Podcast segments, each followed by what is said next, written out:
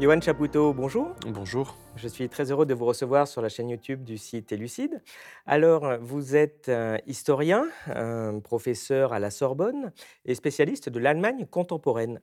Euh, vous vous êtes particulièrement intéressé aux dimensions euh, culturelles et intellectuelles de l'Allemagne nazie en, en particulier. Et vous avez publié récemment Libre d'obéir le management du nazisme à aujourd'hui aux éditions Gallimard et euh, le grand récit, introduction à l'histoire de notre temps au PUF. Alors pour commencer euh, cet entretien, j'ai envie de vous poser cette question. Alors que la Deuxième Guerre mondiale et finalement le, traumatisme du Troisième Reich semble être assez, assez loin, on se rend compte qu'il reste finalement une, une grande vigilance, une peur de voir surgir un nouveau Hitler à chaque fois qu'un chef d'État autoritaire, en particulier s'il nous déplaît, surgit, on va régulièrement entendre «Ah bah, attention, c'est le nouveau Hitler, il faut faire quelque chose, etc. etc. que pensez-vous de, ces cas très fréquents de réduction ad Hitlerum Alors ça pose la question de la comparaison avec les années 30 qui revient très souvent. Est-ce que l'on vit en ce moment particulièrement en ce moment, période de crise économique, enfin, ou de dépression économique latente, de remise en cause de la démocratie et des principes de la démocratie, de l'état de droit qui est violé ouvertement par des gouvernants jusqu'en France, hein, de déflorescence du complotisme. On se pose toujours cette question du retour des années 30 qui, moi, me laisse un petit peu circonspect dans la mesure où les années 30 étaient adossées à un traumatisme de masse qui était celui de la Grande Guerre et de la brutalisation, c'est-à-dire de l'ensauvagement, comme on dit aujourd'hui, et c'est un concept qui est un concept d'historien, de Georges Mossé notamment, l'ensauvagement de 80 millions d'hommes, en fait, qui ont été mobilisés pendant la Grande Guerre et à qui on a dit, en leur mettant des armes dans les mains, qu'il était, qu'il était bon de tuer qu'il était même un devoir d'être violent et, de tuer. Et c'est sur ce terreau de violence adossé à ce substrat de violence que des mouvements comme le fascisme et le nazisme ont pu se, développer. Donc il y a ce paramètre-là à prendre en compte hein, quand on veut comparer avec, avec les années 30. Cela dit, le, le terme de fascisme, euh, qui effectivement peut ressortir de manière polémique, euh, agonistique, euh, sous forme d'insultes face à un pouvoir manifestement abusif. Et de fait, ils existent, hein, parce que quand on voit Trump aux États-Unis, un, puis peut-être deux, Bolsonaro, Javier Milei, Erdogan, Poutine, Orban, plus toutes les tendances extrémistes, fascistoïdes que l'on voit en Autriche, aux Pays-Bas, en Suisse, en Belgique et en France, on se rend compte qu'au-delà, si vous voulez, du concept polémique et, de l'insulte, il y a un véritable concept qu'il est légitime d'employer. et de fait, des politologues, des historiennes et des historiens le font pour désigner cette pente glissante que l'on constate dans les démocraties libérales contemporaines, pente glissante que l'on peut appeler l'illibéralisme, et qui peut revêtir véritablement les aspects d'une, le caractère d'une fascisation. lorsque, dans le discours politique, on dit n'importe quoi, lorsqu'on tord et on viole le sens des mots, lorsqu'on parle de révolution, par exemple, quand on mène une politique ouvertement réactionnaire, quand on parle de république, de démocratie et de bienveillance, lorsque on envoie des policiers blessés, mutilés des manifestants, il y a un usage du langage qui est un usage pervers au fond hein, et manipulateur du langage, qui est propre au fascisme. On manipule des signifiants vides en exaltant la patrie, la communauté, la nation, la République euh, ou l'école, alors qu'on a vidé complètement ces signifiants de leur contenu social et culturel d'émancipation, si vous voulez. Donc c'est le cas actuellement en France, par exemple. Lorsque l'on méprise l'état de droit, lorsqu'on ne respecte aucun usage euh, républicain, lorsque l'on, euh, comment dire, lorsqu'on insulte la justice à longueur de temps, l'institution judiciaire. Hein, je me souviens manifestation à laquelle le ministre de l'Intérieur français, Gérald Darmanin, avait participé contre la justice avec des syndicats de policiers ouvertement fascisants qui disaient que leur problème, c'était la Constitution et la justice. Bref, il y a quand même des critères et des marqueurs qui légitiment, si vous voulez, le, le fascisme et la notion de fascisation comme concept. Et hélas, je ne vous aurais pas dit ça il y a quelques années, mais actuellement, je pense légitime, effectivement, d'employer ces concepts. Dans vos travaux, heu, vous insistez sur le fait que le nazisme ne s'arrête pas à la Shoah, hem et qu'il a pris, heu, naissance dans un contexte structurel, dont on observe une certaine forme de continuité, encore aujourd'hui. Quel est ce contexte qui a permis le développement d'un tel régime? Alors, effectivement, il y a 2 choses dans ce que vous dites. Le nazisme ne se résume pas à la Shoah dans la mesure où, heu, la Shoah se déclenche véritablement à l'été 1941 pour les Juifs de l'Est et hem, à l'hiver 1941-1942 pour la totalité des Juifs européens, avec la décision prise de la dite, heu, solution finale par par les nazis. Donc c'est tardif si vous voulez.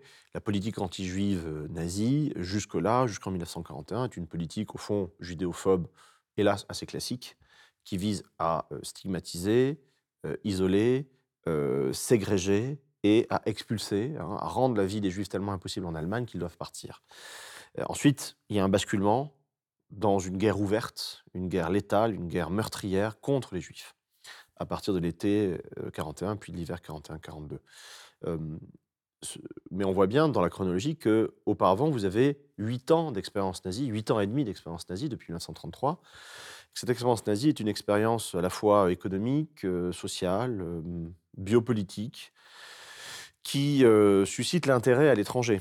Heu, vous avez, des d'innombrables représentants des élites occidentales, françaises, britanniques, scandinaves, américaines, et cetera, qui regardent avec beaucoup d'intérêt ce qui se passe en Allemagne nazie, dans la mesure où les nazis sont ceux qui, heu, conformément à leurs promesses d'ailleurs au patron de l'industrie et de la banque dès, heu, 1932, ont réussi à, heu, éradiquer la gauche la plus puissante et la plus structurée au monde, hein, Parti communiste et Parti socialiste, social-démocrate allemand, les syndicats allemands également.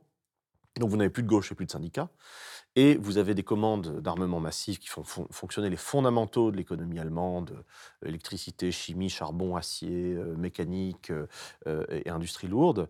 Le tout dans un contexte qui, heu, recrée ce que j'appelle, heu, une zone d'investissement optimale.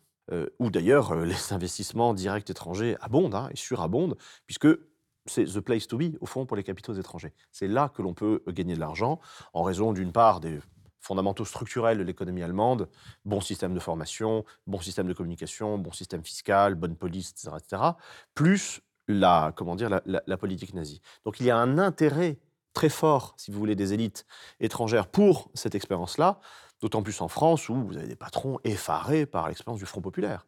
Heu, Hitler, c'est l'anti-Front populaire, hein, d'où l'expression bien connue: «Plutôt Hitler que Blum», si vous voulez. Et dans mes travaux, j'essaie de, comment dire? De revenir de manière un petit peu internaliste et compréhensive à cette mentalité-là de l'époque qui voyait dans le nazisme tout autre chose qu'à Auschwitz ou Treblinka, qui n'existait pas. Il y avait des camps de concentration, mais qui étaient publics et publicisés, si vous voulez, qui faisaient partie d'une politique de régénération, comme on dit à nouveau aujourd'hui, une régénération nationale. Hem, et on voyait dans le nazisme une expérience politique, biopolitique, sociale, économique, heu, hem, qui était, digne d'intérêt et digne d'imitation. Jusque y compris au racisme nazi et à l'antisémitisme nazi.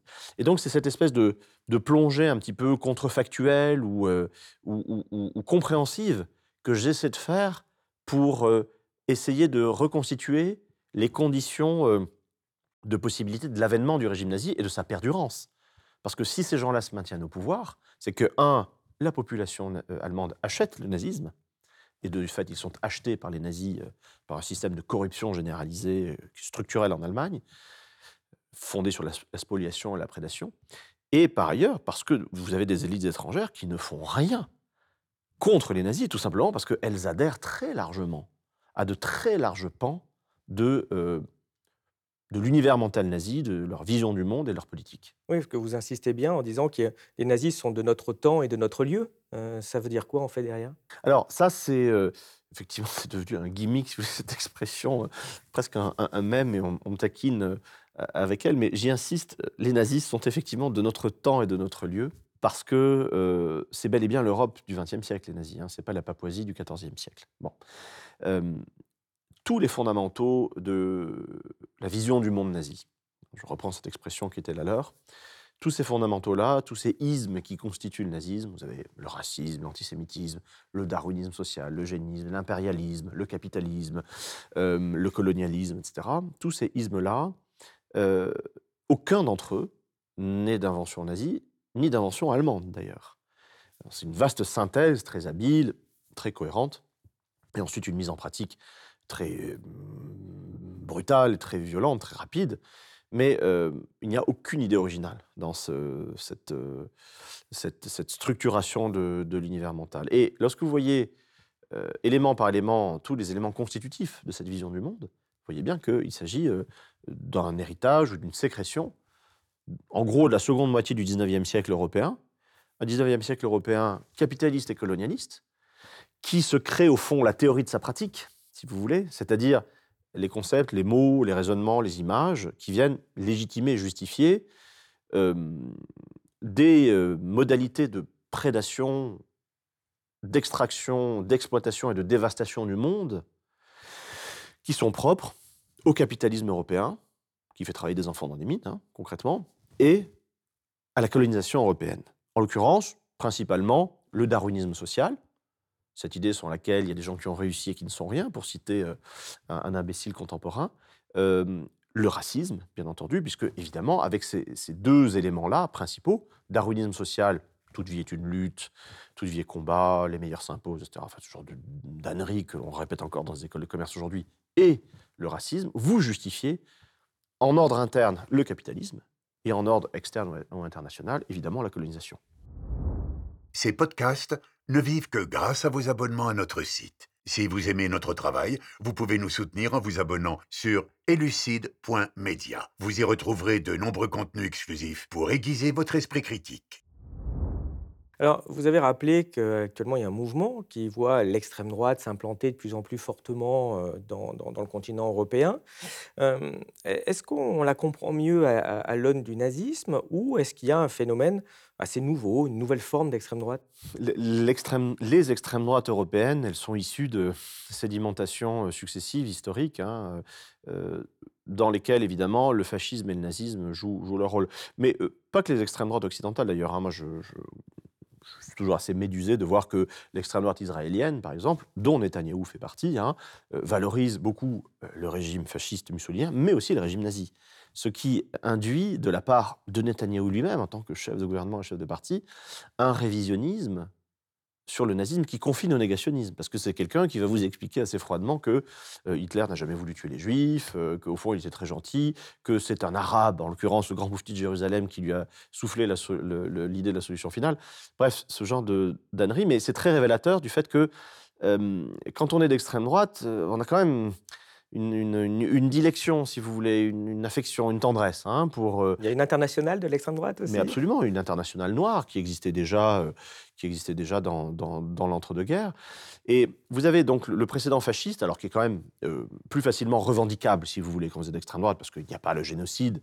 Mais le nazisme aussi attire beaucoup, d'où euh, les, volontés, de, les tentatives de, relire de manière apaisée euh, un petit peu ripollinante, hein, cette, et négationniste au fond, cette histoire du, du nazisme. Mais vous avez aussi des sédimentations ultérieures. Alors, dans le cas français, par exemple, on le sait, hein, ce sont les guerres anti-décoloniales en Indochine et en Algérie. C'est évidemment l'épopée, euh, en l'occurrence, d'un romantisme malheureux, exalté, sacrificiel de l'OAS, euh, euh, qui toutes sortes de choses dont on voit l'importance structurante dans la constitution du Front National slash Rassemblement National, hein, qui est fondé par des anciens miliciens de Vichy, des anciens Waffen-SS français et par ailleurs des anciens OAS. Vous en avez parlé euh, rapidement il y a, il y a quelques minutes. Euh, il y a quelque chose d'assez étonnant en France, c'est qu'on a un président qui a été prétendument élu pour faire barrage à, à l'extrême droite.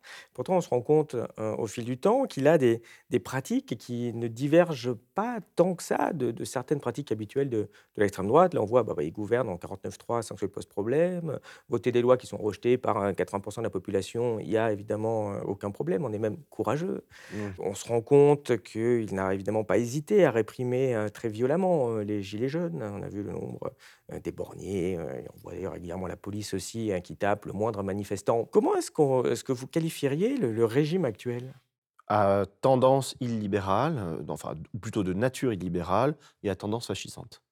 Je pense qu'on peut le dire très ouvertement maintenant.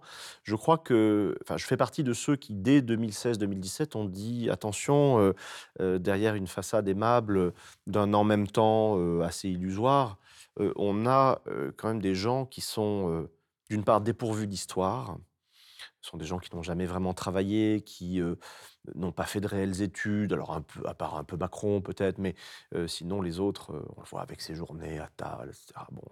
Et des gens qui, dépourvus d'histoire, qui n'ont jamais vraiment travaillé non plus, dépourvus de principes, et dépourvus également de la notion du sens des principes républicains. Autrement dit, je craignais qu'avec ces gens-là, on ait une politique, pour aller vite, de droite, beaucoup plus brutale qu'avec un François Fillon, par exemple, euh, qui euh, avait un programme, comment dire, assez, violent, mais qui avait une histoire d'élu très longue et qui savait très bien qu'on ne peut pas faire n'importe quoi, ni avec les institutions, ni avec les principes, ni avec la, la population euh, française. Là, on a des gens qui euh, prétendent se situer sur un plan technique purement abstrait. D'ailleurs, leur vie est assez abstraite, au fond. hein, Ils manipulent les abstractions sans principe véritablement euh, incarné et euh, sans conscience de, l'importance de ces principes. Et dès lors, euh, ces gens-là font un usage technique d'une constitution qui, hélas, s'y prête. Il faut revenir un petit peu à l'histoire de la constitution de 1958. hein. Elle a été élaborée essentiellement par Michel Debré, garde des Sceaux en 1958. Euh, Michel Debré, qui dans les années 50, euh, 30, dans les années 30, euh, donc 20 ans auparavant, était un jeune juriste du Conseil d'État, très intéressé par euh, l'exemple de la Constitution de la République de Weimar et par les écrits de Karl Schmitt, et qui considérait, dans le contexte de la Troisième République, qu'il fallait renforcer le pouvoir exécutif, notamment au moyen de quelque chose comme l'article 48.2 48 de la Constitution de Weimar, qui donnait les pleins pouvoirs au président en situation exceptionnelle, et qui ont atterri dans la Constitution de 58 sous la forme du 49.3, on est passé du 48.2 au 49.3, et de l'article 16, qui a été déclenché une fois, on le sait, par De Gaulle pendant, pendant six mois. Euh, donc vraiment armé, ou réarmé, comme on dit aujourd'hui, euh, le, pouvoir exécutif. Euh, mais chez un Debré, chez un De Gaulle, encore une fois, des gens qui avaient une histoire, qui avaient fait la guerre, qui avaient euh, vraiment du sens des principes, de l'honneur et de, et l'histoire, euh, on savait très bien qu'il fallait toucher ces choses-là euh, avec des, mains tremblantes. Là, on a des gens qui revendiquent un managérialisme foncier et qui, euh, dès lors, euh, manipulent des instruments techniques, des kits, des trucs, euh, des moyens, et des moyens sans fin, hein, puisque c'est des gens qui ne s'interrogent pas forcément sur, euh, sur leur fin. Et euh, ça donne euh, quelque chose de, terrifiant d'un point de vue démocratique, parce qu'on a un usage purement formel d'une démocratie purement formelle, on se réclame de la Constitution, alors qu'on est totalement détaché non seulement de l'histoire, des usages et des principes de la Constitution, et par ailleurs des fins mêmes d'une réelle démocratie, qui sont en l'occurrence l'intérêt général et le bien commun. Là, pour parler en termes marxistes, euh, il paraît que c'est caricatural, mais pardon, on fait face quand même à des caricatures exemplaires hein, euh, en ce moment. euh, bon, c'est quand même un festival. On a des gens qui mènent une politique de classe, ouvertement, favorable à maximum 5 à 10% de la population, encore je suis généreux, et qui, dès lors, ont face à eux 90% d'une population euh, qu'ils combattent ouvertement, dont ils combattent ouvertement les, les intérêts. hein. C'est visible en politique fiscale, en politique sociale, c'est très clair. Dès lors, structurellement, ces gens-là sont obligés de jouer de manière technique et abstraite des leviers d'une démocratie vidée de son sens et de son cœur. Et par ailleurs, dans l'usage du langage, on en parlait à l'instant, ils sont obligés de mentir en permanence. Mais les, les derniers rebondissements qu'il y a depuis quelques semaines, euh, vous avez vécu comment euh, par rapport à vos travaux? Puisqu'on a vu qu'il y a eu deux euh, messages très forts hein, depuis, en particulier les vœux là, de, de- de 2024, qui ont été euh, finalement procréés. Et le deuxième a été martelé un élément de langage qui est se réarmer, comment on dit combattre. Oui, vous faites référence aimablement à, la loi du sang, hein, qui est ce travail que j'ai consacré à la, la normativité nazie, hein, procréer, combattre et, régner. En l'occurrence, là, euh, je, pense qu'on a affaire à quelque chose euh, d'en- d'encore plus médiocre, si vous voulez, euh, de plus banal, une espèce de petit césarisme euh, au petit pied, bien dans une tradition française. Et, en écoutant ça, en voyant le vote de la loi immigration, et puis en entendant les échos de ce pétainisme sénile, au fond, hein, cette espèce de retour à un natalisme patriarcal idiot, euh, qui ne se pose même pas les questions élémentaires de savoir pourquoi les gens ne veulent plus faire d'enfants. Les gens veulent plus faire d'enfants parce que ces gens-là, hein, qui prétendent être aux responsabilités mais qui sont des irresponsables, détruisent les, les conditions de possibilité et de désirabilité des enfants. Dans un contexte d'effondrement climatique, d'effondrement des services publics, d'effondrement de l'État, d'effondrement des structures de la vie en commun, d'effondrement du langage, on n'a pas assez confiance à l'avenir pour plonger des enfants dans ce contexte-là. Bon, ça, ça leur échappe manifestement. De la même manière, quand ils disent Ah, mais euh, l'école euh, est en train de se déliter. Mais oui, mais l'école en France est liée historiquement et principalement à un projet d'émancipation sociale. Quand vous détruisez le droit du travail, quand vous ubérisez à tout va et quand vous désespérez les gens, effectivement, ça se passe mal à l'école parce que ce n'est plus une voie d'émancipation. Donc, euh, moi, en entendant et en constatant tout cela, j'ai pensé à Léon Blum. Léon Blum, euh, à l'été 1933, il y a un congrès de la SFIO, hein, du Parti socialiste de l'époque, et il y a une, partie de la SFIO, c'est assez intéressant, de la même manière qu'il y a une, partie du PS qui s'est détachée pour devenir euh, social-libéral, ou plutôt libéral, pas trop social, autour de Macron, eh bien, et, une partie d'ailleurs qui se droitise euh, à vitesse très très accélérée, il y a eu une partie de la SFIO qui a commencé à clamer, à l'été 33, impressionné par les 11 ans de fascisme et puis par la prise de pouvoir récente d'Hitler, qui a commencé à clamer ordre, autorité, nation. Ordre, autorité, nation. Des choses que, que l'on entend actuellement. Ces gens-là qui s'appelaient les néo-socialistes, qui étaient un peu les macronistes de l'époque, si vous voulez, Adrien Marquet, euh, Marcel Déat, etc., euh, ont terminé très très loin dans la collaboration avec les nazis. Hein. Et Léon Blum, en voyant ça, écrit un édito, euh, un éditorial du Populaire, qui est le journal SFIO, il dit je suis épouvanté. Eh bien, moi, je suis épouvanté aussi. Enfin, en tant qu'historien, j'hésite entre l'éclat de rire, parce que c'est grotesque, c'est burlesque, et ces rodomontades, ces coups de menton, ce natalisme, ce militarisme, ce virilisme imbécile, euh, ça peut prêter à rire, mais ça teinte quand même au niveau de l'oreille de manière assez désagréable, et je rejoins Léon Blum, je suis épouvanté. Bah, comme vous le dites, hein, toutes ces raisons, hein, qui poussent certes à réduire le nombre, le nombre d'enfants, et la démographie, montrent qu'on est dans une période de rupture, hein. Vous avez donné plusieurs exemples. En effet, tous ces problèmes, ces crises, politiques, géopolitiques qui se multiplient, la planète qui va mal, l'extrême droite qui bourgeonne. mais on se rend compte qu'en même temps, il y a des injonctions de productivité de plus en plus fortes, quoi, qui continuent à être martelées par le par le gouvernement. est-ce qu'on a des précédents historiques qui nous permettent de mieux comprendre la situation qu'on vit et d'essayer de, mieux préparer le futur Alors, effectivement, euh, on revient à la question de la comparaison euh, en histoire.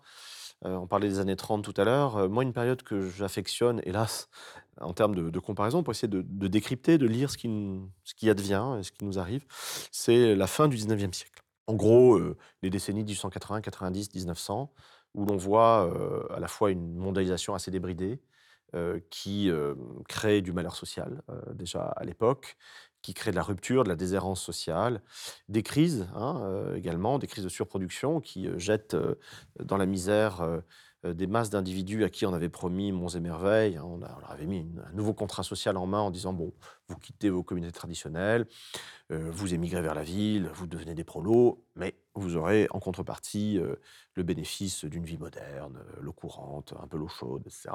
Et le fait d'être jeté sur le pavé de la, misère, évidemment, suscite des mouvements de, rancœur, de désespoir et de rancœur. Et on voit à la fin du XIXe siècle l'émergence de ce que Zev Sternel, grand historien politique, a appelé la droite révolutionnaire, c'est-à-dire cette droite qui déjà se proclame nationale, c'est la droite, et sociale. Hein. un national, un social national qui deviendra un national-socialisme euh, dans quelques années plus tard en Allemagne. Donc il y a des choses qui sont qui sont très similaires, avec d'ailleurs un phénomène aussi de déconnexion, comme on dit aujourd'hui, qu'on ne disait pas à l'époque, évidemment, des élites, des phénomènes de corruption massive, hein, et avec une justice très faible à l'époque ou très affaiblie par le, par le pouvoir exécutif. Donc il y, y, a, une comparaison à faire avec cette, cette période-là, c'est moyennement enthousiasmant. Ce qui caractérise le macronisme, c'est, finalement un pouvoir qui est tout entier, livré au néolibéralisme, dans sa forme vraiment déshumanisante, qui voit les salariés comme des outils, quand ils ne sont pas rien, comme vous vous le signaliez, heu, tout à l'heure. Est-ce que pour vous ce néolibéralisme, marque une, une rupture ou est-ce qu'il est plutôt dans la continuité des structures qui ont permis l'émergence des totalitarismes? En fait, je reviens aussi à votre précédente question. À quoi comparer? En l'occurrence, heu, ce que je voulais vous répondre aussi, c'est que, heu, face à ce qui advient, il y a une ressource, que les historiens, auxquels les historiens recourent assez peu, qui est la philosophie. C'est-à-dire ces témoins majeurs, ces témoins capitaux, qui, en temps réel, ont essayé de penser des évolutions, majeures, voire déroutantes, voire terribles. Je pense par exemple à Nietzsche, par exemple. À Marx et à Nietzsche, qui se rapprochent d'ailleurs beaucoup, hein, je trouve, dans la lec la lecture qu'ils font de ce second 19e siècle allemand, qui voit, l'émergence, très rapide d'une puissance industrielle gigantesque à partir d'un pays qui était majoritairement rural et agricole et qui en 10-15 ans devient la première puissance industrielle, du continent européen. Avec tout ce que ça induit de déshérence sociale et anthropologique, culturelle, de malheur également, de doute, de crise de la modernité et cetera et hem, au fond, heu, lorsque vous lisez Marx et Engels d'un côté et Nietzsche de l'autre, ils disent à peu près la même chose. Parce que, heu, Marx et Engels parlent, des eaux glacées du calcul égoïste. Heu, o le monde s'est, démagifié, si vous voulez, hein, il s'est dé désémerveillé. Le Dieu a disparu, heu, la magie a disparu et ce qui reste, c'est la brutalité du rapport d'intérêt, la brutalité de l'utilitarisme. Vous n'êtes pas un être humain, vous êtes une fin et heu, vous n'êtes pas une fin, pardon, vous êtes un moyen et je ne vous considère que dans la mesure où vous me servez, vous servez mon intérêt. Les eaux glacées du calcul égoïste et Nietzsche dit à peu près la même chose, hein, sur l'argent avec, heu, ce monde qui est réduit à un plan d'équivalence, avec cet équivalent universel qu'est l'argent, qui fait que une chemise vaut un utérus, vaut une voiture, vaut un stylo, puisque aussi bien vous avez cet équivalent universel qu'est l'argent.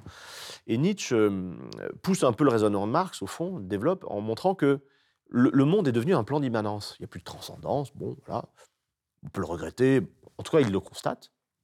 C'est devenu un plan d'immanence et sur ce plan d'immanence, qu'est-ce qu'il reste? Avec cette équivalence généralisée de l'argent, eh bien il reste le vecteur de force et là on revient à la physique galiléo-cartésienne, il reste le vecteur de force, donc l'intensité, la productivité, la performance. Les les gens là qui, heu, hélas occupent, heu, actuellement le pouvoir, un pouvoir très faible et très agressif, hein et agressif parce que faible, ces gens-là sont ce que Nietzsche appellerait les derniers des hommes, en fait. Les symptômes ultimes d'une évolution, heu, assez déplorable, de dégénérescence intellectuelle et morale, où au fond, il n'y a rien d'autre que l'utilité, à quoi vous me servez, hein, le profit, l'argent donc et heu et la puissance, ce que Nietzsche appelle la volonté de puissance. Il ne reste que ça.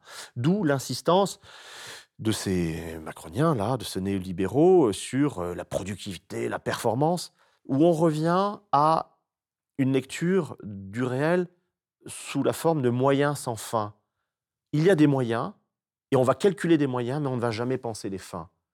Peut-être parce qu'on a peur, peut-être parce qu'on est trop bête, ou qu'on a trop peur de du vide, du néant que l'on incarne soi-même, si vous voulez. Mais on va se réfugier dans du technico-pratique, heu et dans une volonté de de produire plus. De ce point de vue-là, l'insistance actuelle sur les JO de 2024 qui sont, ridicules, absurdes, néfastes à tellement d'égards, bon bref, est très révélatrice parce que, Pierre de Coubertin, au fond, grand admirateur du régime nazi, hein, par ailleurs, grand antisémite, grand misogyne, grand raciste et cetera. Pierre de Coubertin a peut-être formulé la devise des temps contemporains quand il dit: «Quitius, altius, fortius», plus vite, plus haut et plus fort. Et ben, les macronistes en sont là, c'est-à-dire à rien en fait. c'est une forme de d'aménagement du néant qui est vectorisé par la puissance. Il n'y a que ça. Alors, on va revenir, hein, sur, heu la partie philosophique, mais dans un premier temps, je voudrais qu'on s'arrête sur notre système économique et social. En effet, dans vos travaux, vous montrez qu'il y a une, une espèce de contradiction finalement chez, les nazis, puisque d'un côté, il y a la volonté euh, évidemment d'avoir un État fort euh, dans, dans la façon de gérer, de gérer le pays, mais euh, il y a aussi une nécessité euh, de mettre en place une administration décentralisée, des techniques de management assez souples finalement, euh, avec leur vision d'ailleurs très particulière de l'État. Euh, pourquoi ce paradoxe?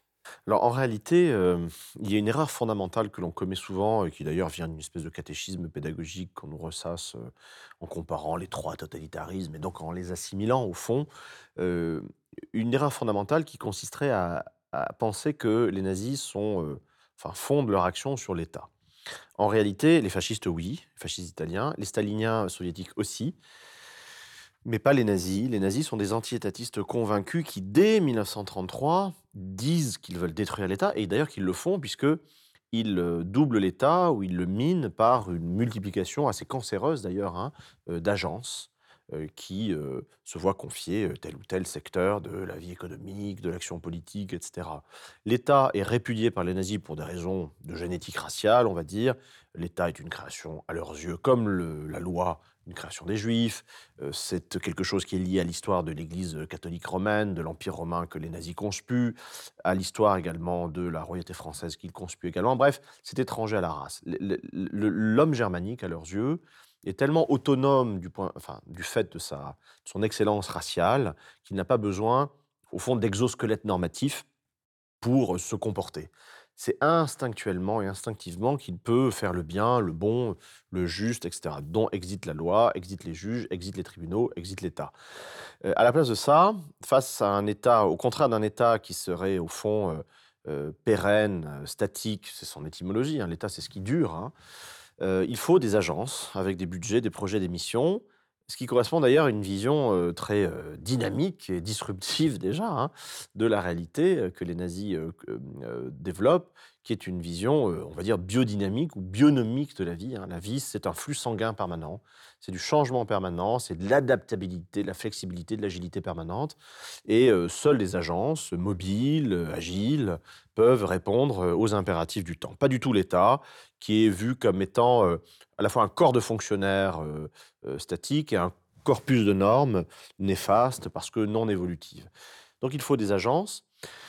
Et euh, c'est dans ce contexte-là que la pensée politique, au fond, devient homologue à la pensée de l'organisation du travail. Autre erreur, on a l'impression qu'il s'agit d'un autoritarisme vertical, euh, ce que le terme de totalitarisme, qui est inepte à bien des égards et qu'aucun historien sérieux n'utilise dans le cas nazi, euh, donnerait, donnerait à penser, donnerait à croire. En réalité, les nazis sont très libéraux. Très libéraux dans l'organisation du travail, dans la mesure où ils savent très bien que leurs ambitions, on va dire productives, organisationnelles, sont telles qu'il faut motiver ce qu'ils appellent le Menschenmaterial, la ressource humaine. hein. Et donc, pour motiver ce matériau humain, cette ressource humaine, il faut la gratifier de gratification matérielle et symbolique, d'où une politique de vacances, de loisirs, d'ergonomie, d'hygiène au travail, de décoration des lieux de travail, etc.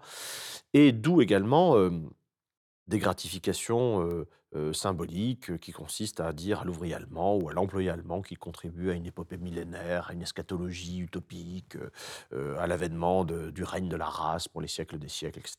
On connaît tout ça. Et ce qui est déployé à, destination, si vous voulez, de l'ouvrier allemand ne vaut évidemment pas pour la force de travail esclavagisée étrangère, qui est massive, hein, puisque en 1945, c'est d'ailleurs paradoxal pour des gens qui voulaient purifier le sol allemand, vous avez 15 millions de travailleurs étrangers sur le sol du Reich. hein. Et ces 15 millions de travailleurs étrangers, évidemment, euh, ne sont pas traités de manière libérale.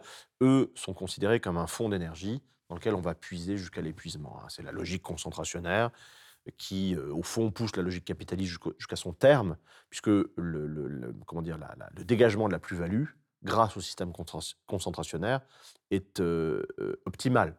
Vous n'avez même plus besoin de nourrir votre ressource humaine ou votre matériel humain.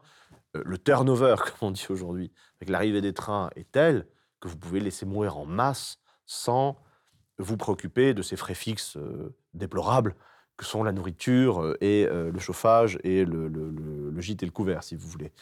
Donc, et le salaire, bien évidemment. Donc,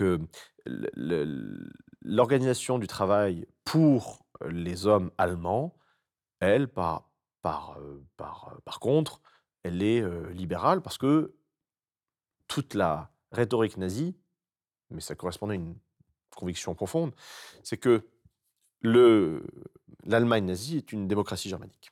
Germanische Demokratie ou une démocratie du Führer, Führer-Démocratie. L'homme allemand est libre par nature, par essence, et il est libre dans son déploiement nazi. Et comme il est un homme libre, par opposition à l'esclave que- qui vit dans le- l'enfer soviétique, dans le goulag, eh bien, euh, tout cela doit se traduire dans une organisation du travail éminemment libérale. Et ce n'est pas pour rien que, après-guerre, le principal théoricien du management et l'inventeur du principal modèle de management en Allemagne, en RFA après 1945, est quand même un général de la SS.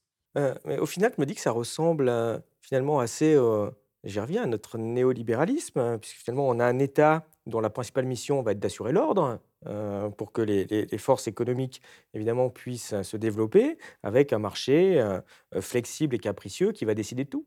Oui, alors ce qui est très intéressant, c'est que le néolibéralisme se développe, d'ailleurs dans l'entre-deux-guerres, dans les années 30 en l'occurrence, sous l'impact, de cette, crise suivie d'une longue dépression économique, 29 et ses et ses suites, qui met en échec le libéralisme classique. Donc le libéralisme classique est pris en défaut manifestement puisque plus rien ne fonctionne, heu, la prospérité n'est pas pas assurée, c'est le moins qu'on puisse dire et dès lors, les libéraux inventent un néo un nouveau libéralisme.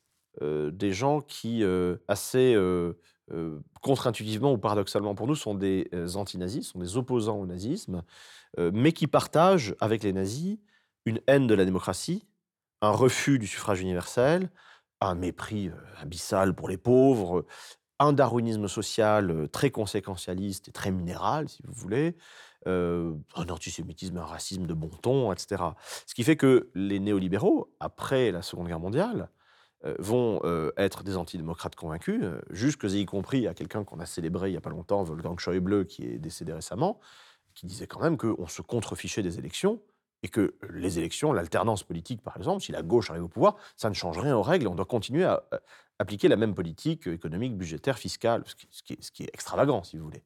Mais ça, c'est vraiment une conviction néolibérale euh, très claire. Et ces gens-là, euh, les grands penseurs du néolibéralisme, ainsi que ses, petites mains, ont été euh, euh, charmés, ravis, enchantés euh, de la dictature de Pinochet, de la dictature de Videla en Argentine, ont collaboré activement à tout ce qui était fasciste ou fascistoïde euh, après, après 1945, parce que la démocratie est une ineptie euh, à, leurs yeux. Et le néolibéralisme tel qu'il se cristallise dans les années 70, et là, on peut voir les travaux de, Grégoire Chamaillou, hein, La société ingouvernable, ou de Loïc Vacan également, qui a très bien décrit les choses. Euh, au fond, les néolibéraux, contrairement aux nazis, n'évacuent pas l'État.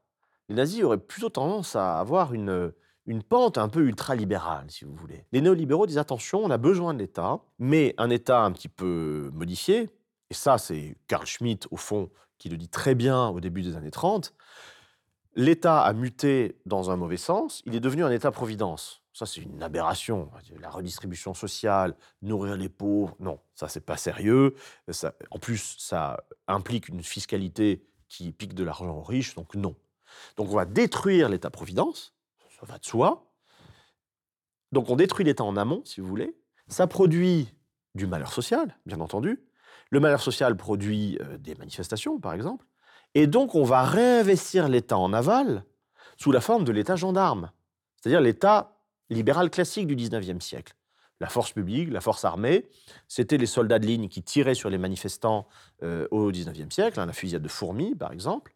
Euh, après euh, 1945, c'est plutôt les gendarmes mobiles, les CRS, et puis maintenant, un peu le tout venant, les Baqueux, la Brave M, ou je ne sais pas quoi, qu'on va euh, lancer, euh, faire charger contre le populo euh, lorsqu'il lorsqu'il proteste. Et ça, c'est typiquement néolibéral, un usage euh, totalement perverti de l'État. C'est-à-dire qu'avec vos impôts, vous financez la matraque qui va vous fracasser, si vous voulez. On va détruire les services publics, détruire l'État- l'État-providence, et quand vous allez protester, on va venir vous casser la figure. Vous mutiler, vous éborgner, vous énucléer, vous arracher une main à coups de grenade, etc. Voire vous tuer, parce qu'il y a eu des morts quand même hein, depuis, depuis 2017. Euh, et ça, si vous voulez, ce que font euh, les, managers euh, autoproclamés depuis 2017, c'est du néolibéralisme euh, paradigmatique, si vous voulez.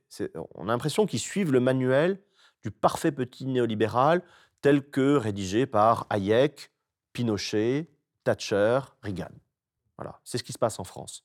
Ce qui ne veut pas dire, on nous oppose souvent, oui, mais attention, on vit dans un État quasi socialiste, regardez le quoi qu'il en coûte. Attention, les néolibéraux, dès les années 30, vous disent très froidement qu'ils sont des pragmatiques et que s'il s'agit de sauver la boutique, c'est-à-dire le système capitaliste de profit à leur bénéfice, ils sont prêts à creuser la dette et à lâcher du lest keynésien. Ça, c'est pas un problème. Ils le feront de manière conjoncturelle pour mieux dire ensuite, regardez la dette, etc. La dette, c'est mal, donc on va serrer la vis. Donc euh, le, quoi qu'il en coûte ou la dépense publique n'est pas un contre-argument du tout, bien au contraire. Ça a été théorisé dès les années 30. hein. Alors, en parlant de, de théoriciens et de petits manuels du bon manager, euh, un des personnages centraux euh, de votre ouvrage Libre d'obéir, c'est justement le général SS dont vous nous avez parlé euh, il y a quelques minutes. Alors, qui était ce Reinhard Heun Reinhard Heun, c'est un personnage que j'ai rencontré, si je puis dire, dans, des travaux assez anciens maintenant, à mon échelle, quand, quand je travaillais sur la normativité nazie, donc la norme morale et juridique, pour ce livre qui s'appelle La loi du sang, Penser et agir en Asie, auquel vous avez fait référence tout à l'heure. Euh, Reinhard Heun fait partie, euh, est assez exemplaire d'une cohorte de jeunes, euh, jeunes gens ambitieux, très travailleurs, très compétents, ce qui le différencie radicalement des Atta, les compagnies contemporaines. C'est des gens qui travaillent vraiment, qui ont des vrais diplômes, qui ont une vraie compétence. Ils sont généralement docteurs hein, des universités allemandes, docteurs en droit, docteurs en économie, docteurs en lettres, docteurs en géographie, docteurs en histoire, etc. Très bien formés. Et ces gens-là, à la fin des années 20, prennent le mur de la crise. Ils sont diplômés, ils sont brillants et on leur promet un sort social assez peu enviable.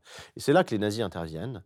Ces jeunes gens sont des, gens de bonne famille, euh, très conservateurs, parce que pour faire euh, un baccalauréat et une université dans l'Allemagne des années 20, comme en France à l'époque, hein, il faut être un bourgeois. Ils ne sont pas forcément nazis, mais à la fin des années 20, ce sont les nazis qui viennent les débaucher en leur disant, écoutez, votre situation sociale est problématique comme celle de l'Allemagne, venez chez nous.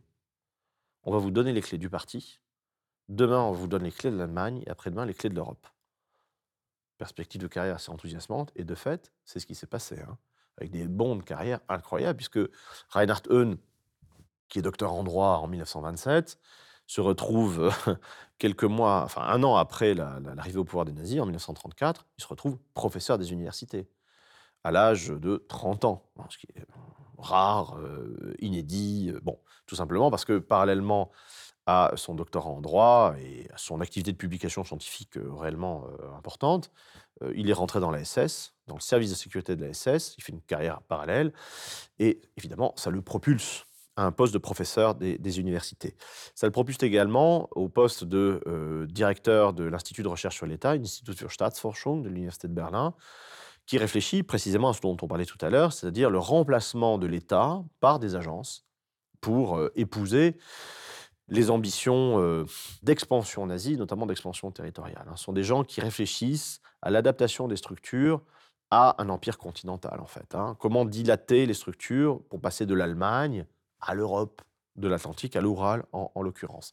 Donc il réfléchit à la théorie des agences, etc., avec des gens qui font partie de cette cohorte-là, hein, de jeunes gens ambitieux, travailleurs, compétents, euh, euh, ultra-nazis. Werner Best, qui est euh, le créateur de la Gestapo, hein, concrètement. Wilhelm Stuckart, euh, qui est secrétaire d'État au ministère de l'Intérieur, qui est rédacteur des lois de Nuremberg.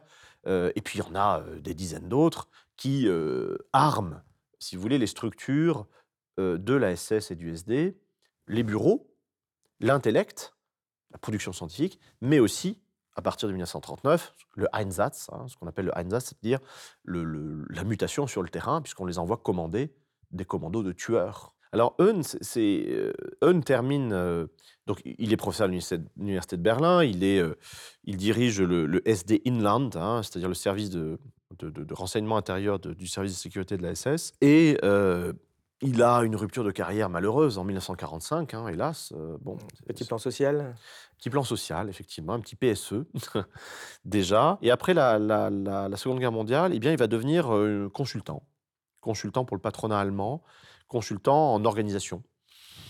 euh, en organisation des, des- des entreprises, des structures. Il est consultant également pour euh, l'armée allemande en voie de reconstitution, la Bundeswehr, hein, puisqu'il est passionné d'histoire militaire. Il a publié, euh, ce qu'on appelle un hobby historica, un historien du dimanche, qui publie sur des travaux bon, descriptifs, mais pas inintéressants, sur l'histoire de l'armée prussienne. Et euh, fort de cette expérience-là, et de ce savoir-là, eh bien, il fait une seconde carrière à partir de 1956 de créateur, directeur d'école de commerce, professeur de management et de théoricien du management. C'est un excellent travailleur, un remarquable professeur, euh, orateur et animateur pardon, de séminaires. Son école va être fréquentée par la bagatelle de 700 000 cadres en formation euh, continue euh, de 1956 jusqu'aux années 2020, puisque de fait, euh, cette école va succomber au moment du Covid. Quant à Reinhard euh, il va être très actif, très opiniâtre, très travailleur, quarantaine d'ouvrages publiés, euh, des séminaires sans cesse, jusqu'à un âge biblique, puisqu'il meurt en l'an 2000, à l'âge de euh, 96 ans. Et ce qui est très intéressant, c'est qu'à 95 ans, donc peu- quelques mois avant sa mort, il euh, euh, bénéficie d'un jubilé euh, très, très laudateur, hagiographique de la part du patronat allemand, du MEDEF allemand, hein, le BDI, Bundesverband der Deutschen Industrie, qui organise une très grande fête pour saluer le, le grand théoricien du management et l'inventeur d'un modèle de management qui s'appelle le- la délégation de responsabilité, que toutes les grandes firmes allemandes ou étrangères présentes sur le sol allemand et plus la- largement dans l'espace germanophone, Allemagne de l'Ouest, Suisse, Autriche, ont adopté. Ouais, parce qu'en fait, il y a une espèce de continuité quand même entre ces, ces visions et le management aujourd'hui. Alors, déjà, il y a une continuité, et c'est quand même assez surprenant, euh, parce que quand on pense Général SS, Allemagne, on se dit, bon, ça va être vertical, autoritaire, euh, abominable. Non, c'est très libéral. C'est du management par délégation de responsabilité. Et euh, ça correspond tout à fait à ce que euh, Eun et d'autres écrivaient en termes d'organisation des structures, des agences ou euh, de la production économique avant 1945. Autrement dit, il n'y a pas de rupture de continuité. Ce qui est assez fascinant, c'est que Eun n'a pas changé une virgule à ce qu'il disait ou écrivait avant 1945 et après 1945. Mieux que ça, vous avez, au-delà de la continuité intellectuelle, vous avez une continuité de, carrière, puisque lui-même vit euh, une deuxième vie de manager de théoricien du management après avoir été général SS, excusez du peu. Et dans son école de commerce, il recycle des camarades de la SS. Euh, vous avez notamment le général Franz Alfred Six, condamné à Nuremberg pour génocide, à 25 ans de prison, mais libéré pour quelques années pour bonne conduite avec des lettres de recommandation des libéraux allemands et de la droite allemande, qui devient le professeur de marketing de cette école de commerce. Vous avez un génocidaire SS, professeur de marketing, puisqu'entre-temps, entre la prison, pas très longtemps, hein, et son école de commerce, il a dirigé pendant 10 ans le marketing de Porsche. Vous avez plein de profils comme ça qui donnent quand même à penser et qui m'ont conduit à, faire ce- cet essai libre de bière dans la mesure où euh, je trouvais qu'il y avait euh, matière à penser non seulement pour revisiter l'histoire et la dynamique, la cinétique, si vous voulez, des principes et des pratiques nazis, donc mieux connaître le Troisième Reich grâce à cette étude de cas, mais également, en effet miroir assez troublant et assez désagréable, je dois dire, réfléchir à nous-mêmes, à ce que nous sommes aujourd'hui. Oui, parce que ce que vous montrez bien dans votre, dans votre ouvrage, c'est finalement il y a cette vision du management qui d'ailleurs a, a des bases très militaires, où en gros on fixe un objectif, c'est-à-dire vous devez aller là, mais bon, je vous explique plus le chemin, quel chemin prendre. Débrouillez-vous, vous, votre objectif c'est d'aller là, et vous êtes parfaitement libre de, le faire. Mais en fait, vous n'êtes pas libre du tout de l'objectif, euh, et donc vous, euh, vous pouvez euh, supporter finalement l'échec, parce qu'on vous dira, bah non, t'es- t'es passé à à gauche, tu aurais dû passer à droite. Il y a cette idée-là qui est finalement très, très, euh, qui est délétère hein, pour, pour, pour les salariés. D'où d'où vo- votre libre d'obéir, hein, parce que finalement c'est une liberté qui, euh, qui, qui n'existe pas. Mais est-ce que c'est pas ça finalement qui, aujourd'hui, dans, dans le management ac- actuel, où on vous dit euh, toujours, bah faut faire plus avec moins. Bah oui, mais enfin, comment on fait? On vous explique pas comment. Mais ça participe au mal-être aussi dans le travail, au burn-out, ce genre de choses, non? C'est euh, Tout à fait. D'ailleurs, Reinhard Hahn, dès les années 70, réfléchit au burn-out. hein. Il réfléchit à ça. Euh, vous avez parlé d'histoire militaire, et là aussi, il y a une, un malentendu possible. Euh, quand on pense à militaire, on pense voilà, à chaîne d'ordre euh, verticale et une cascade comme ça des, des, obéissances. Euh, or, Reinhard Hahn s'intéresse à la réforme prussienne de l'armée euh, après la défaite contre les Français en 1806 et 1807. Euh, le traumatisme est tel, l'armée prussienne a été balayée par euh, les armées françaises, qu'il y a une réforme et qu'on décide de s'inspirer des principes de l'armée française. Et contrairement à l'ordre, ce qu'on appelle l'ordre moderne, c'est-à-dire des, des 17e, 18e siècle, qui est un ordre géométrisé, mécanique, où les soldats sont ravalés à la simple qualité d'automate, si vous voulez, eh bien, on s'inspire de ces Français qui sont motivés. On s'est rendu compte que les Français se battaient pour eux-mêmes, parce que quand ils se battent, euh, ils disent vive la nation, vive la République, vive la France, et non pas vive le roi, c'est-à-dire vive quelqu'un d'autre. Hein c'est vivent eux-mêmes en fait. Ils se battent pour eux-mêmes. Donc ça, c'est dans les principes. Et dans la tactique, on s'est rendu compte qu'il y avait multiplication des voltigeurs, qu'il y avait une initiative à la base, sur le terrain. Napoléon fait beaucoup plus âge hein, des, voltigeurs. Donc on s'inspire de ça. Et donc vous avez quelqu'un qui est le général Gerhard von Scharnhorst, sur lequel Reinhard Heun a écrit une étude importante. Les réformes de Scharnhorst, c'est d'imiter les Français et de faire en sorte que le soldat prussien et le sous-officier prussien jouissent d'une initiative à la base. Autrement dit, désormais, les ordres, ça ne va plus être une espèce d'algorithme mathématique qui prévoit jusque dans les détails ce qu'on doit faire, à quel moment, à quelle heure, etc., qui vous transforme en automate mécanique. Ça va être des injonctions générales. Prenez tel village, allez jusqu'à telle côte géographique, euh, atteignez tel ravin. On définit l'objectif, donc la fin, qui n'est pas de votre ressort, puisque c'est l'officier hein, ou le commandement qui définit cela, mais par contre, on vous laisse libre du calcul des moyens. On se rend compte que, de fait, dans l'armée prussienne, ça produit euh, une motivation à la base qui aboutit à une série impressionnante de victoires, puisque 1813, 1815, 1864, 1866, 1871, victoire prussienne. ensuite, la Première Guerre mondiale, c'est un petit peu différent. Donc Reinhard Heun transpose ce modèle d'organisation-là de l'armée à, la production euh, privée, et de manière assez chafouine, ouvertement euh, perverse au fond, dit à ses managers, à ses cadres qu'il a en formation, Grâce à moi, grâce à mon modèle de management, vous ne serez plus jamais responsable. Et c'est ce qui se passe également dans l'armée prussienne, parce que si vous êtes libre d'obéir, euh, l'échec vous incombe à vous, vous l'exécutant, vous le type qui est en bout de chaîne. Autrement dit, les cadres définissent des injonctions. C'est d'ailleurs comme ça d'ailleurs hein, que fonctionne le Troisième Reich. Hitler ne donne jamais d'ordre précis. Il dit ce serait bien de, il faudrait faire ceci, euh, faisons ça, faites-moi ça, mais c'est jamais précis. Ensuite, vous avez toute une technostructure qui va transformer des injonctions assez vagues en ordre précis. Mais, et par ailleurs, dans le régime nazi, et c'est ce que je montre dans Libre d'obéir, on valorise l'agilité, la flexibilité, l'initiative à la base, l'agressivité, l'inventivité, etc. etc. L'idée, c'est que Berlin est euh, comment dire, dépassé par ses tâches et que c'est au terrain de se débrouiller. Le seul impératif, c'est de réussir. Donc, les gens sont libres, effectivement, à la base, et s'ils échouent, ils sont de fait responsables et donc coupables. Le donneur d'ordre ne l'est plus. Et je trouve que quand Reinhard Heun dit ça et écrit ça dans les années 50, il montre une forme, euh, il fait preuve d'une forme d'anticipation géniale de ce que c'est que le néolibéralisme et le, management contemporain. Parce que si on veut définir le management, alors difficile à définir, on pourrait dire que c'est un aménagement de la subordination pour la rendre euh, digestible et comestible par les, subordonnés. Hein. Mais on peut la définir également comme euh, l'institutionnalisation de l'irresponsabilité. C'est comme ça d'ailleurs que fonctionne notre monde économique contemporain. Quand euh, un désastre se produit, une marée noire, etc., plus de responsable. Lorsque une usine est délocalisée nuitamment et que les gens se retrouvent sans outil de travail le lendemain matin, on ne trouve jamais le responsable. Et Reinhard Heun avait anticipé ça de manière assez géniale dès euh, les euh, années 50.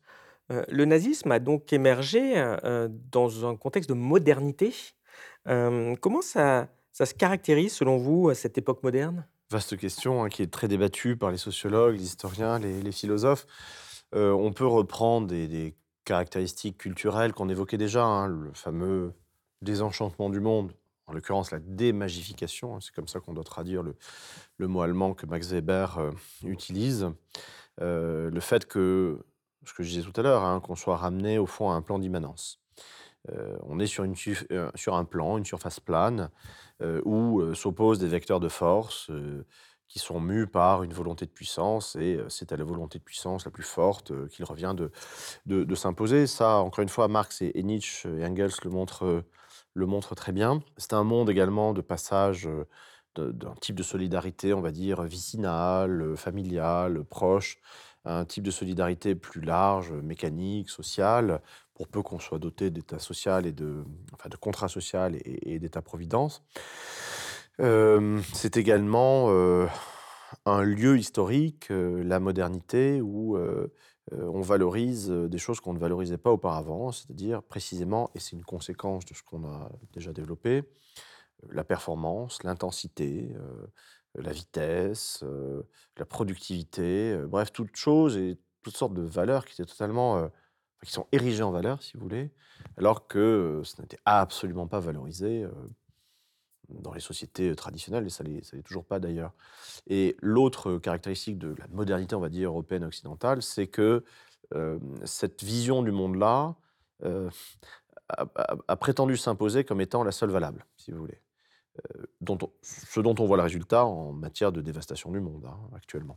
On entend justement souvent dire qu'on sait dans une période maintenant postmoderne, ce serait la fin des grands récits, la transcendance, ce serait plus une quête, elle aurait été remplacée par l'immanence dont, vous avez parlé. Vous êtes d'accord avec ce point-là ou pas? Alors, disons que la modernité, si on définit la modernité comme étant un moment de, démagification du monde, c'est-à-dire le moment où se retire l'imaginaire magique, une présence magique qui serait celle de Dieu, par exemple, on se rend compte que la modernité est caractérisée par l'émergence de récits qui sont des religions de substitution.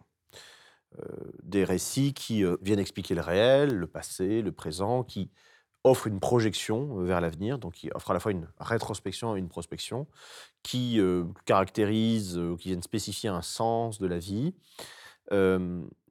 Et ça, la, modernité classique, on va dire, du XXe siècle, est habitée par ces grands récits-là. Hein. Vous avez le communisme émancipateur et sa dégénérescence stalinienne. Vous avez le fascisme italien qui se veut une épopée de recréation, de régénération historique, de recréation de l'Empire romain. Vous quand même, en termes d'épopée, c'est quand même singulier. Vous avez un chef de gouvernement d'un grand pays du XXe siècle européen, l'Italie, qui proclame l'Empire romain le 9 mai 1936. C'est quand même assez, singulier. Et vous avez le nazisme aussi, qui est euh, un récit de, donation et de dotation de sens, à la fois au, niveau du groupe social, de la race, donc, et au niveau de, l'individu. Donc ça, ce serait la modernité. Et la post-modernité, à partir en gros des années 60-70, serait caractérisée par une forme d'attrition, d'évanescence, de disparition de ces euh, grands récits euh, modernes, de ces religions de substitution, ces religions politiques, et on entrerait, ça c'est la lecture de Jean-François Lyotard, dans une post-modernité caractérisée par la mort, hein, la faillite des, grands récits, structurés, structurants à la fois socialement, individuellement, etc. Ce qui laisse la voie ouverte à quantité de, nouvelles manières de donner sens à l'existence et au monde. Et pourquoi les hommes ont besoin de récits? Alors ça, c'est une question à laquelle un anthropologue, un philosophe ou un, euh, peut-être même euh, un religieux pourrait répondre beaucoup mieux que, moi, euh, ou un psychologue. il se trouve que parmi les multiples définitions que l'on peut donner à, l'être humain, c'est-à-dire à cette modalité d'être au monde qu'est l'humanité, qu'il caractérise par un rapport au temps un petit peu pénible. Hein, en gros, l'humanité est caractérisée par le fait de savoir qu'elle va mourir, hein, ce qu'on appelle la finitude ou l'historicité dans ce contexte-là, enfin, si on envisage la fin, on peut devenir fou assez rapidement. Désespéré, angoissé, etc. Les récits sont là, manifestement depuis très longtemps, hein, depuis, depuis le, paléolithique, pour accompagner, soit pour détourner et divertir, au sens pascalien, faire penser à autre chose, soit pour donner du sens à une existence dont on sait qu'elle est promise à l'extinction, ce qui est quand même pas évident. Hein. Donc les récits sont là, au fond, pour, pour donner sens, pour ne pas euh, nous laisser désespérer, et puis également pour euh, créer une communauté, hein, puisque euh, les récits, ce sont également des communautés de sens, hein. des choses que l'on partage, on voit très bien avec nos enfants, raconte-moi quand j'étais petite, raconte-moi nos dernières vacances, c'est des choses qui forgent une communauté d'appartenance, d'où l'importance à titre individuel, bien entendu, mais aussi à titre social, à titre politique également. les, grandes utopies politiques du XXe siècle euh, fonctionnent parce qu'elles ont été des récits de donation et de dotation de sens pour de très larges masses de population. Hein, elles ont été des, des- des récits euh, d'adhésion euh, pour euh, des individus qui ont trouvé des réponses à des questions fondamentales que la modernité leur adressait. Qui suis-je Où vais-je Pourquoi est-ce que je meurs Euh, Pourquoi la mort de masse Que faire sans Dieu Etc. etc. Et, et quels étaient les grands récits avant la période moderne alors? Bah, le, le grand récit, si vous voulez, qui a structuré, alors je parle de l'Occident, hein, euh, l'Occident chrétien, euh, c'est ce que j'appelle dans, dans- dans le grand récit, justement, le, le providentialisme. C'est-à-dire cette lecture de l'histoire euh, hantée sur euh, l'existence d'un Dieu qui, dont la- la seule présence justifie tout, le bien comme le mal. Et c'est redoutablement efficace puisque le providentialisme, c'est-à-dire l'explication de tout événement euh, individuel ou social par le recours à l'existence de la providence, c'est-à-dire cette faculté qu'a Dieu de voir l'avenir, de prévoir l'avenir, de vouloir l'avenir, eh bien, tout cela justifie tout. C'est ce que l'on a appelé la théodicée, hein, c'est-à-dire la- littéralement la justice de Dieu, hein, euh, c'est-à-dire cette manière de tout justifier par la bénévolence et la volonté de Dieu. Vous avez du succès, Dieu vous récompense. Votre enfant meurt, ah, c'est difficile, mais rassurez-vous, vous, vous ne pouvez pas le comprendre, mais quelque part, il y a un sens à cela. Et Dieu l'a imaginé pour quelques fins sup- supérieures. L'aboutissement, si vous voulez, de cette logique, c'est la, la théodicée de Leibniz, qui transforme Dieu au XVIIe au 17e si- au XVIIIe siècle, pardon, une espèce de gigantesque ordinateur, des prépenseurs de l'informatique, Leibniz. Ce gigantesque ordinateur, hein, quand Dieu calcule, le monde advient, dit Leibniz, et Dieu calcule euh, à chaque instant T une multiplicité de mondes possibles, dont il choisit l'optimum, hein, le meilleur des mondes possibles. Et euh, Leibniz euh, vient, comment dire, parachever de manière mathématique ce raisonnement providentialiste en vous montrant que bah, la mort d'un enfant ou de votre maman ou de votre grand-mère correspond à quelque bien quelque part, puisque Dieu a choisi l'optimum, c'est-à-dire le, le meilleur des, des mondes possibles. Donc ça, c'est très structurant, si vous voulez, et ça se euh, dissout, ça se désagrège, ça se dissout au XIXe siècle, sous l'influence de la Révolution française et de la, comment dire, du, du retrait euh, forcé hein, de la religion chrétienne, catholique notamment, comme euh, institution politique, comme institution du social, et par ailleurs, le développement de l'alphabétisation, de la science, voire du scientisme, et ensuite les grands malheurs du temps, en l'occurrence les grandes dépressions économiques de la fin du 19e siècle, et bien entendu la Première Guerre mondiale, qui fait entrer en crise non seulement les récits providentialistes, même chez les théologiens, plus personne n'en parle sérieusement, parce que quand on a vu une telle boucherie, on ne peut pas imaginer que Dieu soit à l'origine de cette horreur. C'est une insulte à Dieu, si vous voulez.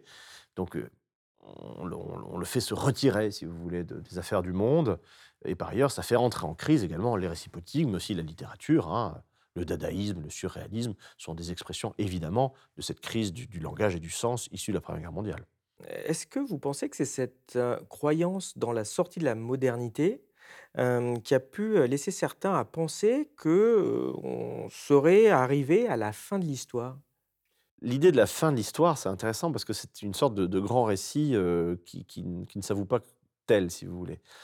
C'est une sorte d'hégélianisme euh, un peu vulgaire, donc une adaptation assez très très simplifiée de la philosophie de Hegel par, en l'occurrence, Francis Fukuyama, hein, professeur de relations internationales à l'université Harvard, qui, prenant acte de ce qu'il estimait être l'événement majeur de la fin du XXe siècle, c'est-à-dire l'effondrement de l'Empire soviétique, la chute du mur de Berlin et la fin de la dialectique des blocs, hein, Est-Ouest, euh, monde libre, euh, entre guillemets, versus euh, monde socialiste, entre guillemets.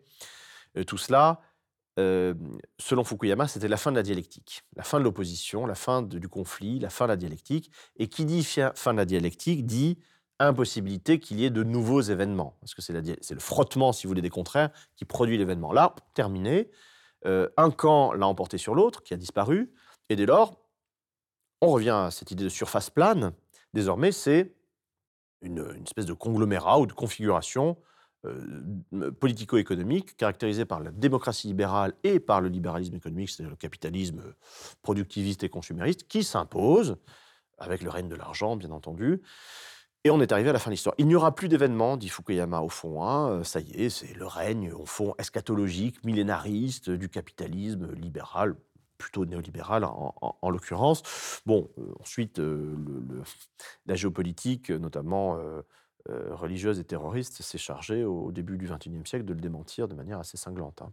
Il y a quelque chose qui est assez marquant, en particulier au niveau de de la droite, c'est que, ce courant politique aime bien, reprendre des récits historiques, hem, dans ses narratifs, heu, fantasme souvent en âge d'or passé. Hem, est-ce qu'on a toujours fantasmé le passé de cette façon? Oui, alors, dans, les récits, on parlait de l'importance, on va dire, anthropologique euh, des récits au niveau de la structuration des groupes sociaux. Euh, il y a toujours eu, euh, aussi loin que la connaissance historique remonte, hein, dans la structuration des, des- des cités, euh, des États, euh, des, des groupes humains, un- qu'on a appelé au XXe siècle un roman, euh, un récit euh, de l'histoire du groupe. Alors, roman national s'il s'agit d'une nation. Et euh, on se rend compte évidemment que ces récits-là sont affabulateurs, sont des fables, c'est-à-dire ce sont des créations qui viennent donner sens euh, à des principes, à des modes d'existence, à des modes de vie, à des configurations territoriales, à des modes de dévolution, de répartition des pouvoirs, euh, de division en classes sociales. Bref, c'est des, des récits de, légitimation, de, de- justification. Donc ça, c'est quelque chose d'anthropologiquement acquis, si vous voulez, et d'assez universel.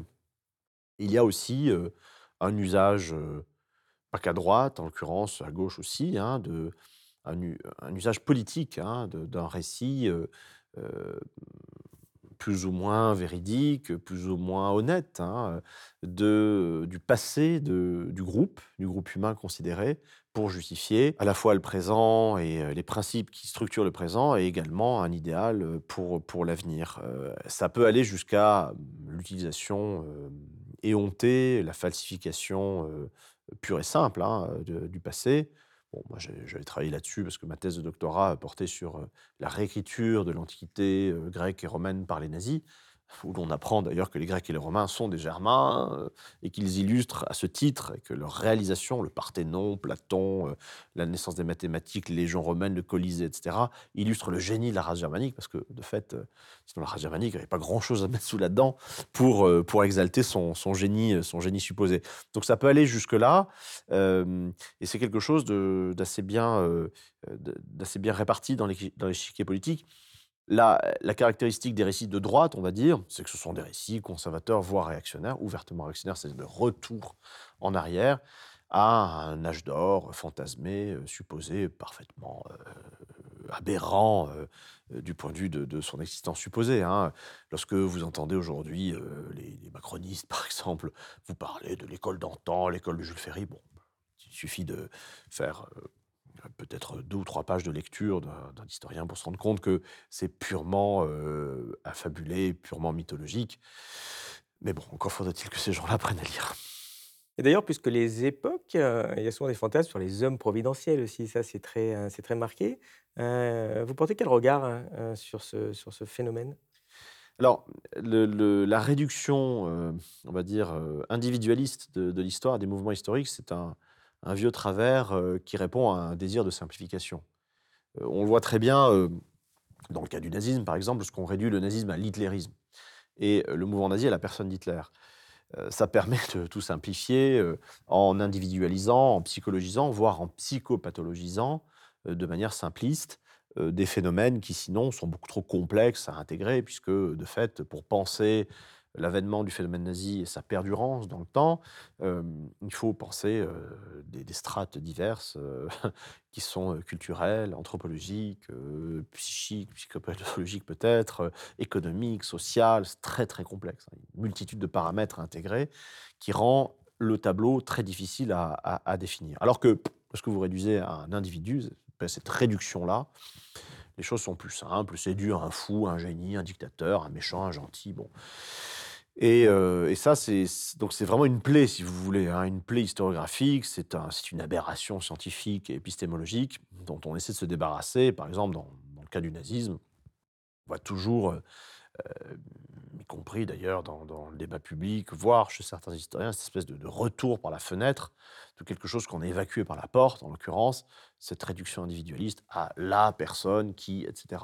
Ça, c'est un mythe que Marx, d'ailleurs, avait très bien euh, démonté hein, avec Engels, euh, quand euh, eux-mêmes montraient que les logiques de, d'effectuation et d'avènement en histoire étaient des logiques structurelles et non pas individuelles. Et qu'au fond, l'individu n'était que le produit, le symptôme, euh, la sécrétion, si vous voulez, euh, l'expression de, de structure, de dynamique, voire de déterminisme qui le dépasse, le transcende de, beaucoup. Euh, c'est en cela que, pour revenir à l'actualité, bon, les, gens qui paradent là sur les plateaux de chaînes en continu et dans les ministères sont très peu intéressants en soi. Ils sont par contre intéressants, parce que bon, ils sont des personnalités très médiocres, moralement et intellectuellement, mais par contre, ils sont intéressants à titre de- de symptômes, si vous voulez, d'expression de quelque chose d'éminemment déplorable, hein, euh, qui est la logique néolibérale, une forme de, de- de- bêtise structurelle, de néo-élite euh, totalement décérébrée, si vous voulez, hein, qui ont érigé le management, cette aberration, euh, en alpha et oméga de la politique. Donc ces gens-là ne font pas l'histoire, ils sont faits par l'histoire, mais par contre, hélas, et en raison de la, comment dire, du caractère néfaste de certaines institutions, notamment celle de la Ve République, ils ont des capacités d'action qui aggravent euh, des phénomènes dont ils, dont ils ne sont que les symptômes, en fait. Oui, mais pourquoi, d'après vous, le, le néolibéralisme dont vous parlez a, a échoué à s'imposer comme, un- comme un grand récit? Qu'est-ce qui s'en rapprocherait aujourd'hui? Alors, le néolibéralisme, c'est difficile à vendre, si vous voulez, parce que, euh, de fait, euh, le néolibéralisme, c'est euh, très ouvertement une politique de classe au bénéfice de- d'un pour cent, 5%, ou peut-être euh, à peine plus de 5% de la population. Donc, euh, pour qu'un grand récit, si vous voulez, euh, prenne comme un ciment dans la société, pour qu'il se diffuse, il faut qu'il soit approprié par de larges pans de la société. C'était le cas du nazisme, c'était le cas du stalinisme, c'était le cas du fascisme.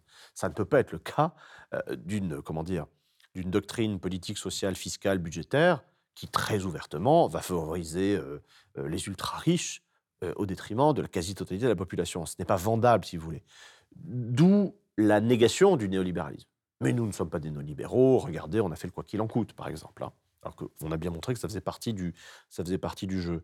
Euh, D'où la nécessité structurelle de mentir quand on est au pouvoir et qu'on défend ce genre de politique, parce qu'on ne peut pas dire la vérité. On ne peut pas dire je, je suis là pour, euh, pour, vous, pour vous flouer, pour vous voler, pour, pour rendre votre vie impossible au bénéfice de d'une poignée d'actionnaires. Donc ça, c'est pas possible. Donc c'est pas vendable le néolibéralisme.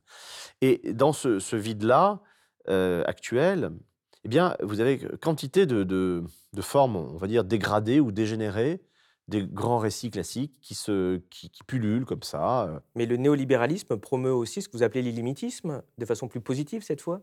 Alors, C'est quoi? l'illimitisme, au fond, ce que j'ai appelé l'illimitisme, et que l'on voit très bien euh, dans la bouche euh, de gens qui, je pense, sont ouvertement fous, hein, comme Elon Musk, euh, euh, c'est au fond le dernier avatar de ce qu'on n'ose plus appeler le progrès, si vous voulez, ou l'idéologie du progrès, euh, qui a été un petit peu euh, mise en échec, ou en tout cas en question par euh, deux guerres mondiales, un génocide, deux bombes atomiques euh, au XXe siècle. hein. Difficile de parler de progrès nécessaire de l'esprit humain avec, euh, au fond, euh, une corrélation entre le développement d'un progrès moral euh, indexé sur le progrès scientifique. hein.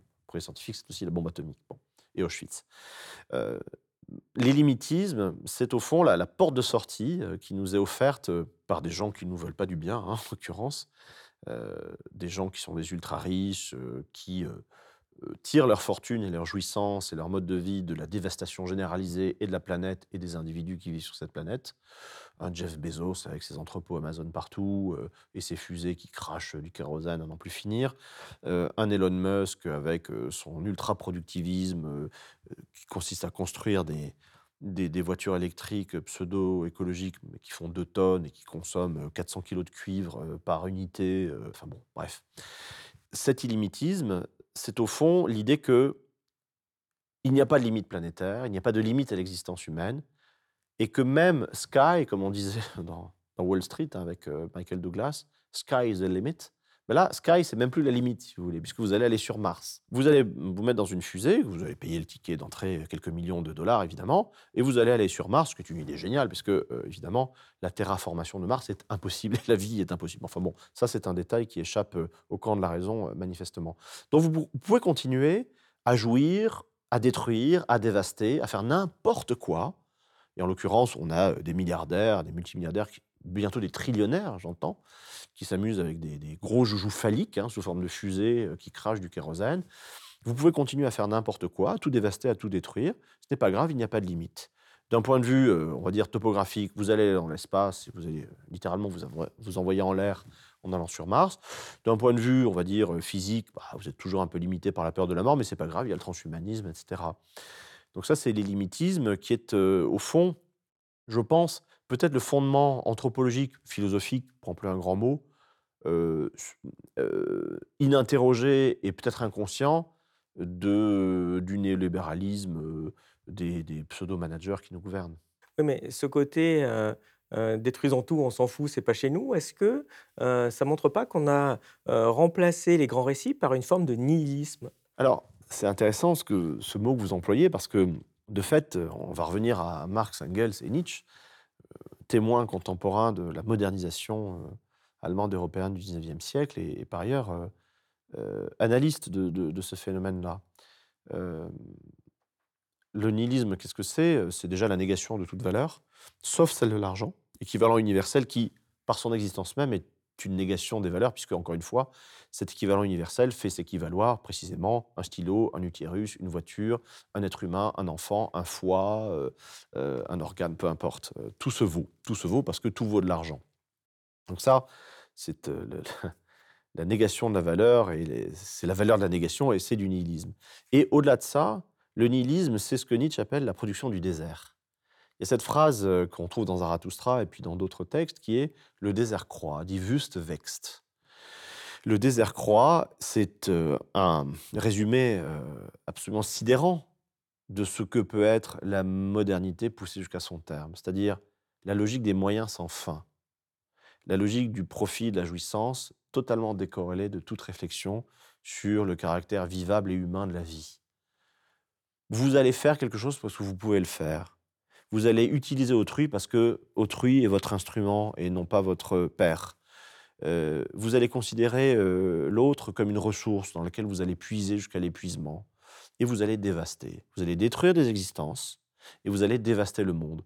C'est le monde dans lequel on vit et de manière assez euh, stupéfiante, cette dévastation-là, elle est érigée en valeur par de fait les nihilistes qui sont au levier de commande non seulement du pouvoir ou du pseudo-pouvoir politique, puisque derrière, il y a évidemment des logiques économiques et financières euh, ultra déterminantes, et par euh, ceux qui détiennent les leviers de commande, euh, bah, des fusées qui vont sur Mars et des entrepôts Amazon.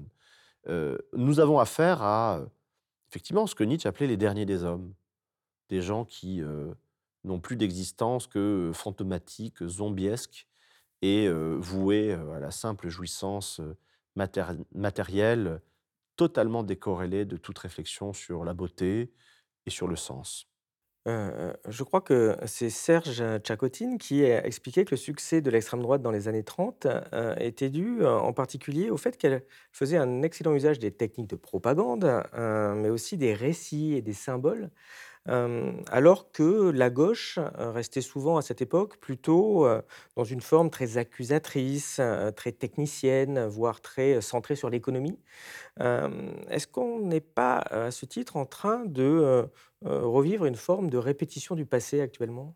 Oui, vous faites référence à ces travaux sur la manipulation des masses et la manipulation des foules, Tchagotchine. le substrat de votre question, c'est que c'est quand même très difficile d'être de gauche, si vous voulez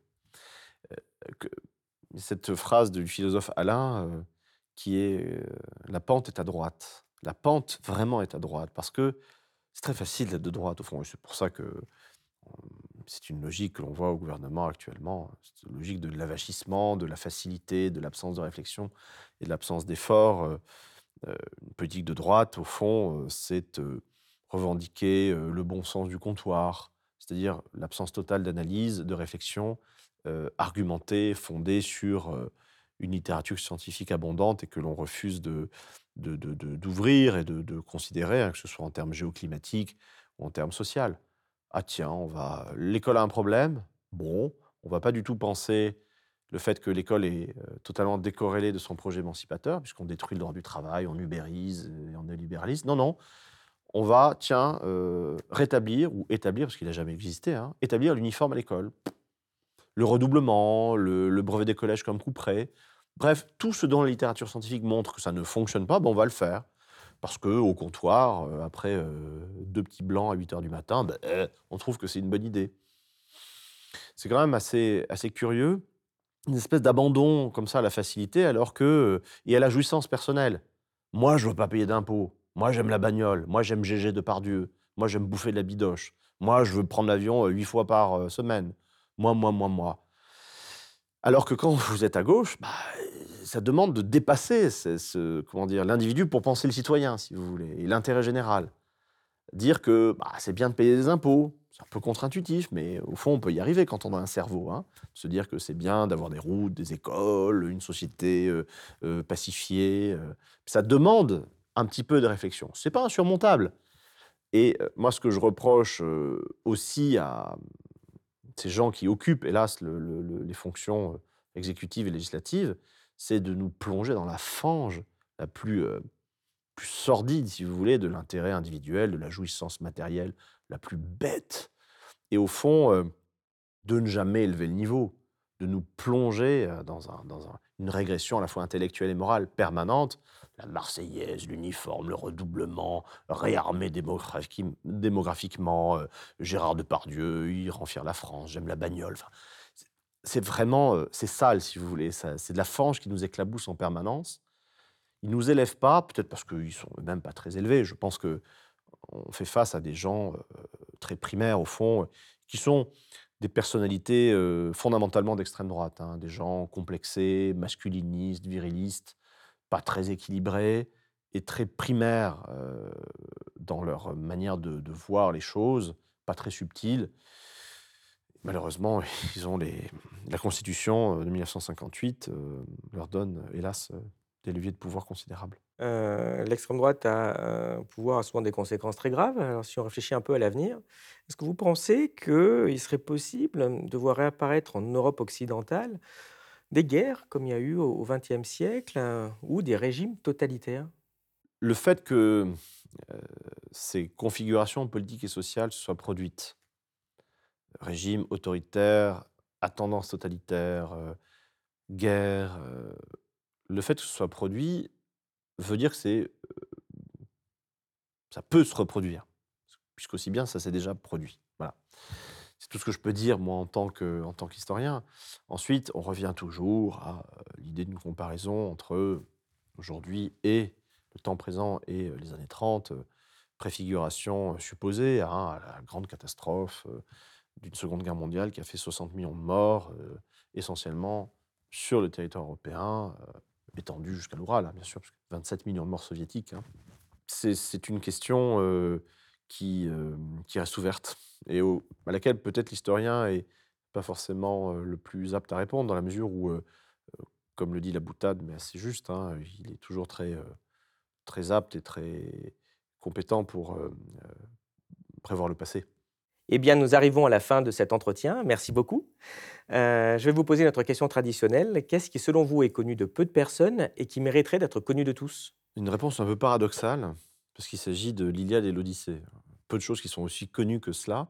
Et ce qui me frappe en lisant euh, l'Iliade d'un côté et l'Odyssée de l'autre, c'est que on a toujours valorisé l'Iliade par rapport à l'Odyssée. L'Iliade, c'est la baston, c'est la guerre, c'est le combat, c'est Achille qui euh, euh, meurt en héros et en hurlant sous les murs de Troie, bon, qui, se, qui vit la mort glorieuse, hein, qui, le, qui statufie au fond et qui fait de lui un, héros euh, éternel. Et l'Odyssée, bah, c'est l'errance d'un type qui est sur son bateau pendant 10 ans, qui essaie de retrouver le chemin de la maison pendant que Pénélope est en train de tisser, de détisser et puis de l'attendre, quoi. Bon. Et au fond, je me suis rendu compte en, en relisant tout ça que le, message d'Homère, enfin, de ce que l'on appelle Homère, peu importe ce qui se cache derrière ce nom-là, euh, c'est une sagesse euh, très très puissante qui nous enseigne que ce qui est important, la véritable épopée au fond, ben, ce n'est pas l'Iliade, c'est l'Odyssée.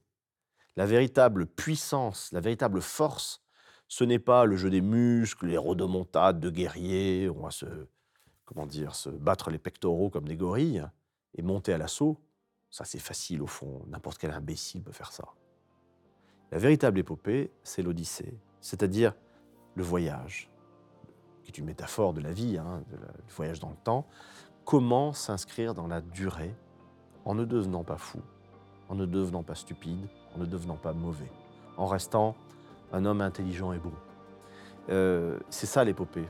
Euh, ça, c'est quand même une sagesse plurimillénaire qui nous vient de la Grèce. Et à mes yeux, c'est le véritable enseignement d'Homère. Thank you.